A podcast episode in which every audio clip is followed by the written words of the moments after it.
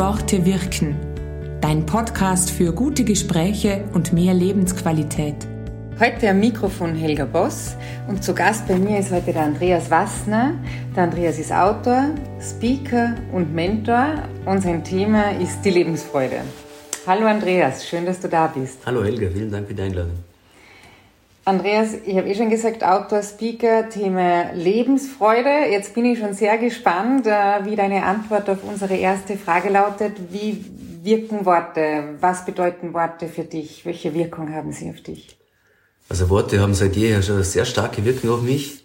Ich habe schon in sehr jungen Jahren sehr viel gelesen und haben eine persönliche Bedeutung für mich, weil ich als Kind ziemlich lange, also bis ich 18 oder 19 war, stark gestottert habe und man sich immer gewünscht hätte, ähm, wortgewaltig zu sein.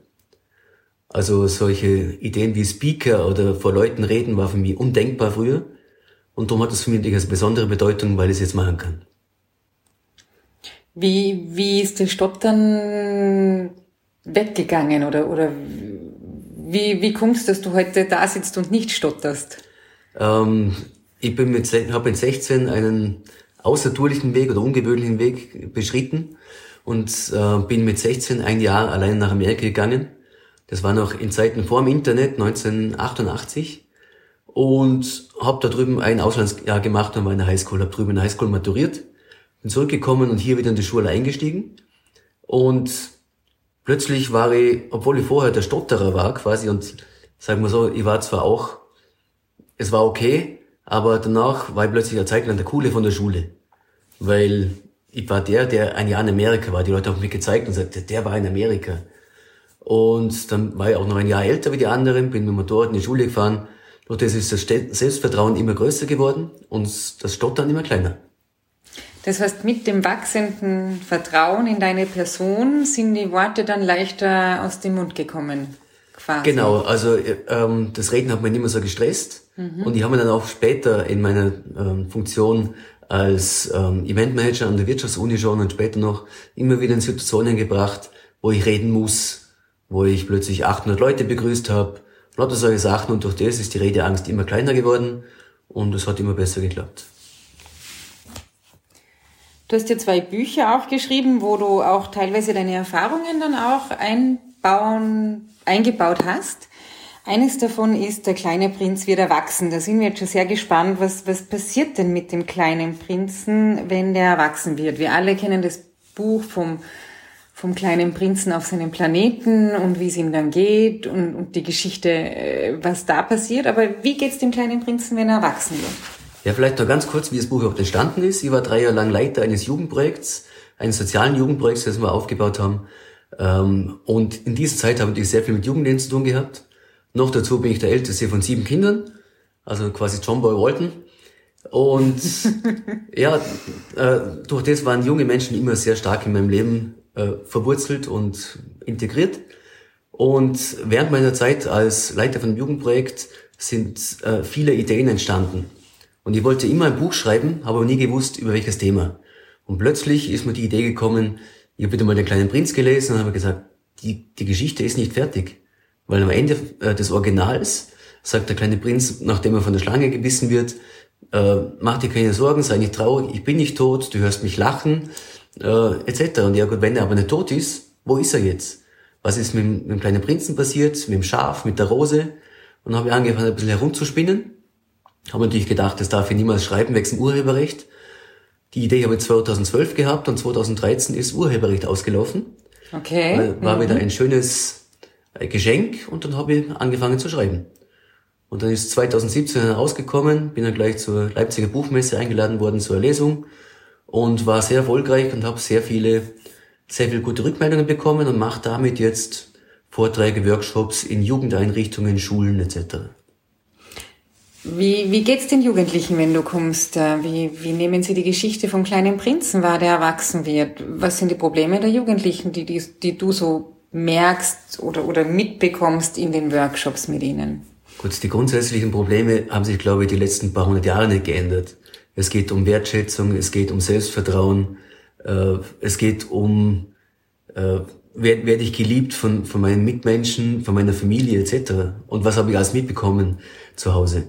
ähm, Zukunftsängste etc. Und die heutigen sozialen Medien machen das sicher nicht einfacher. Ähm, so allein schon mit dem ganzen Modewahn etc. auf Instagram, alle sind perfekt, zumindest nach außen hin. Und darum ist mir ganz wichtig, ähm, dass ich in den Schulen ganz offen mit den Leuten rede. Also offen reden ist für mich ein ganz wichtiges Thema, immer schon gewesen, weil ich selber so viel erlebt habe. Und dann rede ich mit, mit den Kids und das Buch ist eigentlich nur die Basis. Dann nehme ich verschiedene Themen raus, sei es Manieren, sei es Selbstvertrauen etc.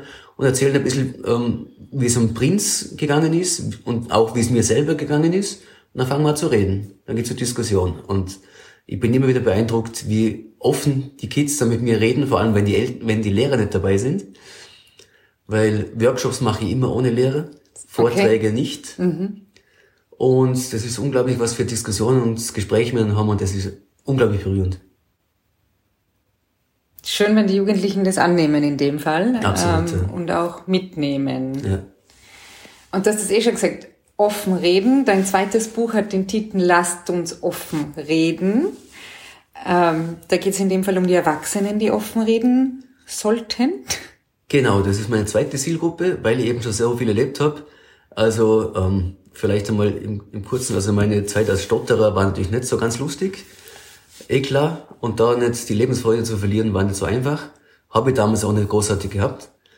Ähm, dann später als Eventmanager habe ich es geschafft, mich in zwei Burnouts reinzubringen. Bin kurz vor dem dritten Burnout, dann ähm, habe ich dann den Hut draufgehauen und bin dann drei Jahre zur See gefahren. War drei Jahre Mittelmeer, Karibik unterwegs, zuerst als Matrose, dann als Captain. Und das ist noch auch noch gegangen mit dem Burnout, habe dann zweieinhalb Jahre schwere Depressionen gehabt, bis kurz zum Selbstmord. War es nicht so, nicht so spannend und nicht so lustig. Und dann habe ich später, nachdem ich von der Karibik zurückgekommen bin, noch MS bekommen, also Multiple Sklerose. Und da würden andere sagen, hey, bist du wahnsinnig, ähm, wie kannst du überhaupt nur lebensfroh sein? Und ich muss sagen, ich war noch nie so glücklich wie, wie jetzt, weil ich sehr viel aus meinen vorigen Erfahrungen mitbekommen habe und die haben natürlich auch alle in dem Buch verarbeitet, weil ich damals, als ich die Depressionen gehabt habe, wirklich zweimal knapp am Selbstmord vorbeigeschrammt bin. Und zwar nur aus dem Grund, weil ich nicht offen geredet habe. Ich habe immer das Gefühl gehabt, ich bin der Einzige, der es auf die Reihe bringt. Allen anderen, wenn man fragt, wie geht's dir? Also ich, ja, eh super, eh lässig, aber erst wo ich dann nach der Krankheit offen war, mit den Leuten geredet habe, haben sich die Leute auch geöffnet und gesagt, hey, ich bin schon seit drei Jahren auf Antidepressiva. Der andere sagt, ich war schon zwei Jahre auf Antidepressiva. Und dann habe ich gemerkt, hey, wenn ich von Anfang an offen geredet hätte, wäre ich niemals so allein gewesen. Es hätte mich niemals so in der Ecke gedrängt. Und den anderen Menschen hätte es auch geholfen. Gerade bei psychischen Krankheiten ist es ja recht schwierig, weil die ja nun nicht gesellschaftlich anerkannt sind im Endeffekt. Also wenn ihr einen Schnupfen habt, dann geht zum Arzt.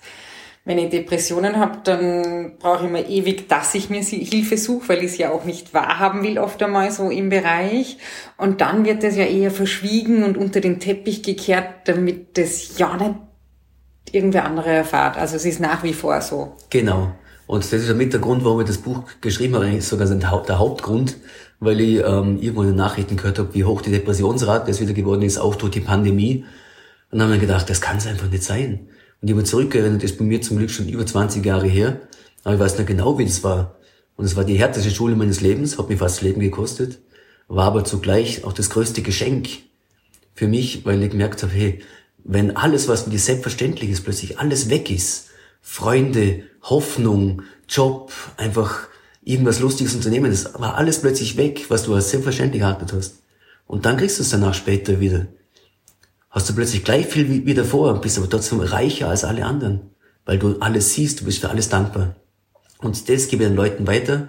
Darum mache ich auch in, in Reha-Zentren, äh, in Einrichtungen mit, mit Leuten, die an Depressionen leiden etc. Das ist meine zweite Zielgruppe, äh, mit denen ich ganz offen drüber rede, wie es mir gegangen ist und warum das alles so wichtig ist, dass man durchhaltet, weil das einfach so ein Riesengeschenk sein kann. Magst du erzählen, wie du die Depressionen, wie sagt man da, geheilt hast oder überwunden hast? Äh, ja, kann ich schon. Also äh, ich sage ganz ehrlich, also ohne die richtigen Medikamente würde es mich jetzt nicht mehr geben. Weil ich habe das zweieinhalb Jahre in mich äh, hineingefressen. noch das äh, mentale Superman-T-Shirt angehabt, so ich bin stark genug, ich bin, ich brauche keine Hilfe. Das war nicht mal in meinem Gedankengut, dass ich jemals Hilfe brauchen könnte, weil ich eher so der war, der zu den anderen gegangen ist und gesagt, hey, weine ich an meiner Schulter aus, alles kein Thema. Und dann hat man mal, dann habe ich aber gemerkt, hey, ich habe Depressionen, super, gehe zum Arzt, hol mir ein paar Tabletten, das passt wieder. Und hat mir der Arzt mal schon gesagt, es kann bis zu sechs Wochen gehen, bis die wirken. Und gesagt, okay, den Strohhalm, den, den, an den klammere ich mich. Und nach sechs Wochen habe ich gemerkt, es wirkt überhaupt nichts. Und da bin ich so tief reingerutscht, dass ich wirklich, dass ich mich fast umgebracht habe am Abend. Am nächsten Tag bin ich aufgewacht und mir gedacht, boah, das war jetzt aber wirklich knapp. Aber zumindest habe ich es im Griff. Dann hat am Abend den kleinen Schalter am Hirn wieder umgelegt, haben wieder fast umgebracht. Und wo ich am nächsten Morgen aufgewacht bin, habe ich gesagt, ich weiß nicht, ob ich drittes Mal so stark bin. Bin zum anderen Arzt gegangen und der hat mir zum Glück ein Medikament verschrieben, das wirklich geholfen hat, und gleich am zweiten oder dritten Tag. Und ich war wieder auf einem normalen Level. Ich war nicht happy, aber ich war auf, auf einem Level, wo normalerweise ist, wie man halt, wenn man ganz kurz unterwegs ist. Und das war für mich so ein Riesengeschenk. Und da hat es dann angefangen, so aller mit Münchhausen. Da habe ich dann wieder an mir arbeiten können, da habe ich wieder Hoffnung gehabt, da habe ich wieder Freude am Leben gehabt, habe Licht am Ende des Tunnels gesehen und gewusst, es wird wieder gut. Und da ist es dann aufwärts gegangen. Andreas, was sagst du zu Menschen, die gerade in einer Krise sind? Ähm, da sage ich mal, auf jeden Fall durchhalten, weil es wird wieder besser. Äh, in meinem Buch Lass uns offen reden habe ich die Krise quasi in drei Phasen eingeteilt und habe ihr einen neuen Namen gegeben. Weil die Krise heißt bei mir nicht mehr Krise, sondern NMB. No more Bullshit. Und zwar ist das Ganze so entstanden, ähm, ich war der Weltmeister darin, mir selbst etwas vorzumachen und das sind wir, glaube ich, alle so auf die Art, na, das ist gar nicht so schlimm und das halte ich schon nur aus und es kommt nichts Besseres nach oder was für immer für Glaubenssätze wir in uns haben. Und der NMB, der No More Bullshit Punkt, also die Krise ist der Punkt, wo wir sagen, na, jetzt ist fertig, jetzt kann ich nicht mehr. Jetzt muss ich was ändern. Da ist der Leidensdruck schon so hoch, dass ich wirklich gezwungen bin, etwas zu ändern. Und darum ist eine Krise nichts Schlechtes. Das ist, kommt aus dem Griechischen, heißt Wendepunkt. Oder Weggabelung. Und die Entscheidung muss ich jetzt treffen, ändere ich was. Und meine drei Phasen der Krise habe ich gerade Anfang des Jahres wieder ausprobiert, nachdem ich selber wieder in der Krise gelandet bin, in der Beziehungskrise. Und habe gesagt, okay, passt. Ich habe da gerade das Buch rausgebracht. Jetzt schauen wir, ob das wirklich so funktioniert, wie ich das in meinem Herzen gespürt habe. Es hat funktioniert. Phase 1 ist die Krise selber. Das heißt, ähm, da ist deine Aufgabe durchhalten. Das uns alle Gefühle zulassen. Ich war früher auch der Weltmeister im Verdrängen. Ich habe alle Gefühle zulassen und wenn man sich, wenn man verabschiedet wird aus einer langjährigen Beziehung, ist es keine angenehme äh, Erfahrung. Es tut nicht weh. Und ich habe alle Gefühle zulassen, das habe ich noch nie gemacht in meinem ganzen Leben nicht. Da war Trauer, Angst, wie geht's weiter, da war Scham da, da war Wut, da war alles da. Und das ist keine schöne Zeit, aber ich habe es echt zugelassen. Das waren keine schönen drei, drei Wochen. Dann kommt Phase 2. Phase 2 ist, wenn man aktiv wird und sagt, hey, okay, jetzt haben wir quasi genug Gefühle zugelassen, du bist ja kein Opfer. Also änder was, wie aktiv. Und das kommt immer darauf an, wie die Situation ist. Also wenn es an der Beziehung liegt, dann muss man an der Beziehung was ändern. Wenn, wenn, wenn die fertig ist, ja gut, dann muss man halt schauen, okay, Zusammenleben geht nicht mehr, ich brauche brauch eine Wohnung. Das war meine, meine aktive Geschichte. Ich bin ausgezogen, habe eine andere Wohnung gesucht, habe da auch ein riesen Glück gehabt, Wohnen ist wunderschön. Und aber egal was, es kann eine Beziehung sein, es kann ein Job sein, es kann welche Situation auch immer, muss dann einfach was ändern und aktiv werden und sich nicht als Opfer sehen. Und dann, wenn man aus dem Ganzen heraus ist, ist für die meisten schon alles gut. Und das ist eben das, genau das Gefährliche. Das sind genau die Leute, die immer wieder im, im gleichen Fahrwasser landen und sagen, boah, ich lerne immer die gleichen Idioten kennen, ich lande immer in der gleichen Situation etc., weil sie Phase 3 ignorieren. Phase 3 ist quasi das Bonuslevel, wenn du die ersten zwei überstanden hast, nämlich hinsetzen, Rückschau halten und da anschauen, wie bin ich in der Phase gelandet, wie in der Situation gelandet, dann ähm, wie kann ich vermeiden, dass ich wieder in so einer Situation lande? Und das Dritte ist dann ganz wichtig, ähm, was war das Gute daran? Weil in jeder Krise ist eine Lernerfahrung, ist eine Perle versteckt. Und wenn wir die herausholen, dann sind wir das nächste Mal in unserem Leben, wenn wir mit der gleichen Situation konfrontiert sind, gewappneter und können schon ein Lächeln aufziehen. Das ist zwar sicher nicht angenehm, aber wir wissen schon, wie es funktioniert. Wir wissen, wie wir drin gelandet sind, wie wir rauskommen und da wird schon einiges leichter. Das ist so wie, wie, wie mit dem ersten Liebeskummer. Beim ersten Mal meint man, man stirbt und beim zweiten, dritten Mal ist es schon besser. First Cut ist der deepest. Genau. genau. Spannend. Ich glaube, dass sich ganz viele schon beim Thema Fühlen sehr schwer tun. Da ist doch Verdrängen immer eine nette Variante, ähm, aber man kommt halt leider nicht weiter. Und wenn, wenn man dann wirklich auch mit diesen Krisen umgehen kann oder wenn man, wenn man auf diesem Normallevel ist, den du vorher gerade beschrieben hast, wie komme ich in die Lebensfreude? Was ist der ultimative Guide, der ultimative Tipp zur Lebensfreude von dir? Also, was ich, wie ich Lebensfreude und Glück gelernt habe, das war wirklich durch meine schweren Depressionen. Das möchte ich jetzt keinem jetzt anraten, weil es macht nicht so viel Spaß. Ja.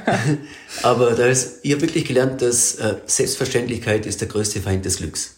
Das heißt, alles, was für uns selbstverständlich ist, wissen wir nicht mehr zu schätzen, sind wir nicht dankbar dafür und ja, dann ist es einfach auch nichts mehr wert.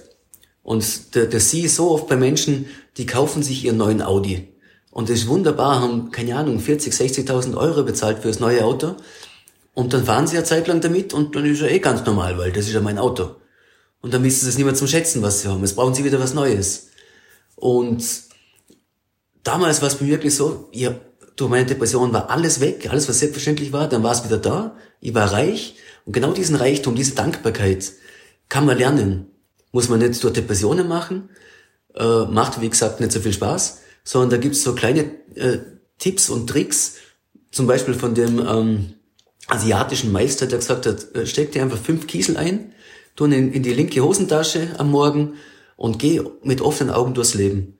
Und bei jeder Situation, wo du sagst, boah, da kann ich wirklich dankbar sein für ähm, einen lieben Menschen, für eine schöne Situation, für einen Sonnenaufgang, sei es egal was, äh, nimmst du einen Kiesel aus der einen Tasche und tust ihn in die andere Tasche rüber.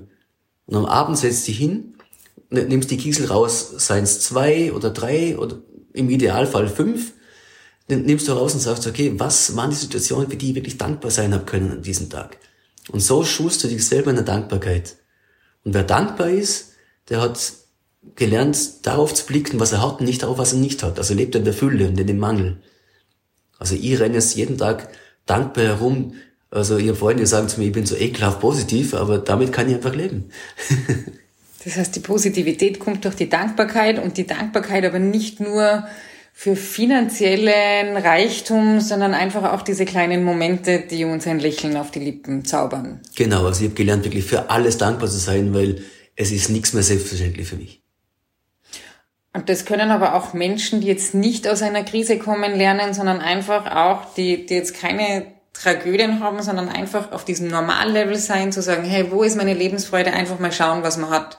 Sonnenaufgang. Ich freue mich immer, wenn ich mal ja schnelle Kasse habe im Supermarkt. Zum Beispiel. Also das so wirklich die kleinen Dinge. Genau.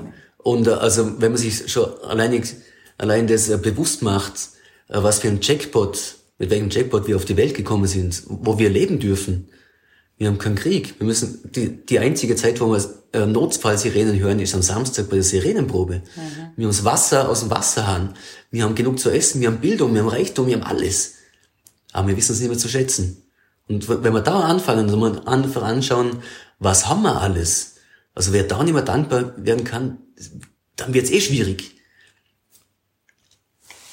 Und für alle, die jetzt noch mehr von dir haben, Andreas, die, die vielleicht deine Bücher kaufen wollen oder, oder mit dir reden wollen, ein Mentoring wollen oder einen Vortrag von dir wollen, wo finden wir dich? Wo finden unsere Hörerinnen und Hörer dich? Also ich habe so eine, eine Landingpage und eine Verkaufsseite, die heißt lassensoffenreden.com. Die und verlinken wir wieder unter dem Blog, ja. Mhm. Genau. Und dort kann man meine Bücher bestellen und da kann, sind auch meine Kontakte drauf. Das heißt, man kann mich jederzeit kontaktieren. Ich freue mich dann. Dann machen wir, äh, wenn es um Mentoring oder Training geht, dann können wir ganz kurz reden. Gibt es einfach mal ähm, natürlich gratis einmal äh, Erstgespräche und da reden miteinander und schauen, ob wir überhaupt zusammenpassen und was wir machen können. Und dann können wir wirklich da was ausmachen. Vielen Dank. Danke für deine Tipps und Inputs. Äh, es war mir eine Freude. Ja, danke mir auch. Danke. Dieser Podcast ist eine Produktion des Vereins für positive Kommunikation. Alle Infos über uns findest du auf unserer Website wiewortewirken.at.